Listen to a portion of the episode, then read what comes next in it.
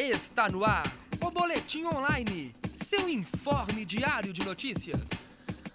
Boa tarde, 3 horas 31 minutos. Está começando o Boletim Online. Eu sou Paulo Souza e vamos às informações de hoje. Os beneficiários do programa Minha Casa Minha Vida terão à disposição uma linha de crédito de quase 19 bilhões de reais para comprar móveis e eletrodomésticos. O anúncio deste novo financiamento foi feito ontem pela presidente Dilma Rousseff em Brasília. As famílias do programa vão poder financiar até 5 mil reais com taxas de juros de 5% ao ano e prazo de pagamento de, de até 48 vezes. Os, benefícios, os, os beneficiários vão poder adquirir produtos como fogão, geladeira, máquina de lavar roupa roupas automática, TV digital, guarda-roupa, cama, entre outros produtos. O objetivo do programa é dar melhor condições de vida para as famílias que saíram do aluguel, podendo elas assim mobiliarem suas casas. A linha de financiamento é operada pela Caixa Econômica Federal, mas os clientes do programa que adquiriram o imóvel pelo Banco do Brasil também terão acesso a ser é, a ser a, a contratação poderá ser feita pelo telefone 0800 726 8068 ou, da, ou nas agências da Caixa, onde se pode ter mais detalhes do novo programa. O Ministério da Cultura Vivo e Inhotim apresentam nos dias 14 e 16 de junho o projeto Música e Imagem, Grupo Oficina Música Viva, no dia 14, a partir das 7 da, da noite, na Biblioteca Pública Estadual Luiz de Bessa, vai acontecer uma conversa com os compositores Guilherme Antônio Ferreira, Teodoro Goulart, Oilian Lana e com o cineasta Pedro Aspan.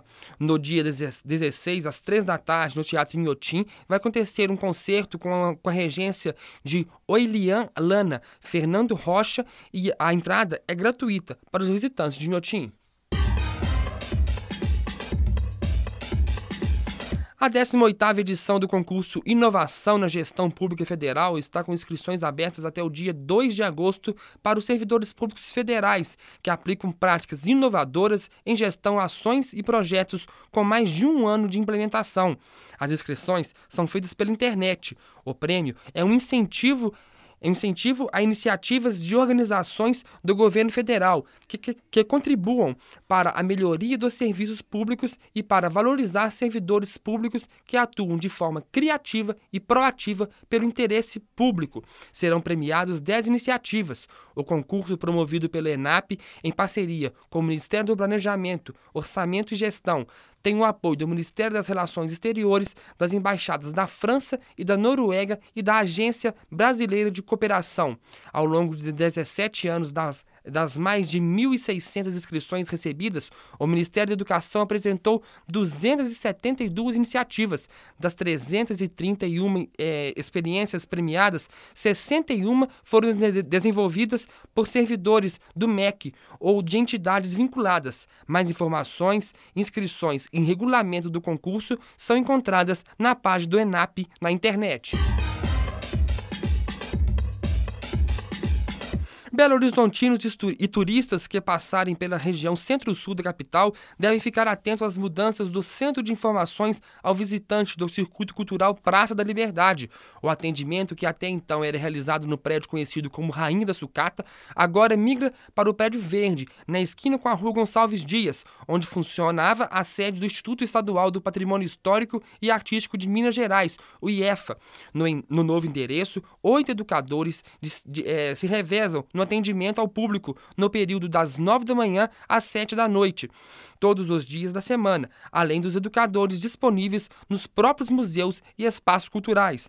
Além desses, desses outros 12 voluntários da FIFA devem atuar no circuito durante a Copa das Confederações. O atendimento bilíngue, que já era oferecido antes da mudança, permanece disponível em inglês, espanhol, libras e braille. A, a relo, relocação para o prédio verde em função das obras no edifício Tancredo Neves, popularmente conhecido como Rainha da Sucata.